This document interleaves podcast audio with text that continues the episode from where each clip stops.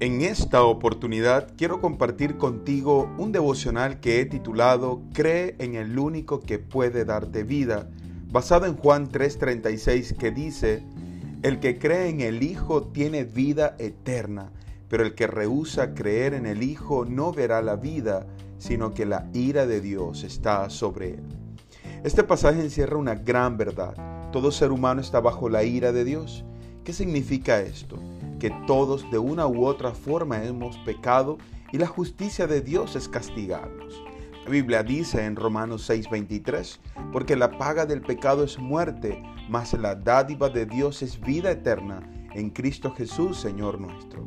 La muerte es la paga, pero el regalo de Dios precisamente es el sustituto que recibiría la ira en nuestro lugar, su Hijo, para que vivamos bajo su misericordia y no en su enojo. Por eso el pasaje de hoy nos hace una invitación, pero cualquiera que sea nuestra respuesta tendrá implicaciones presentes y futuras. Si decides creer, tendrás la esperanza de la vida eterna, pero si rehusas creer, entonces tu final será la condenación eterna.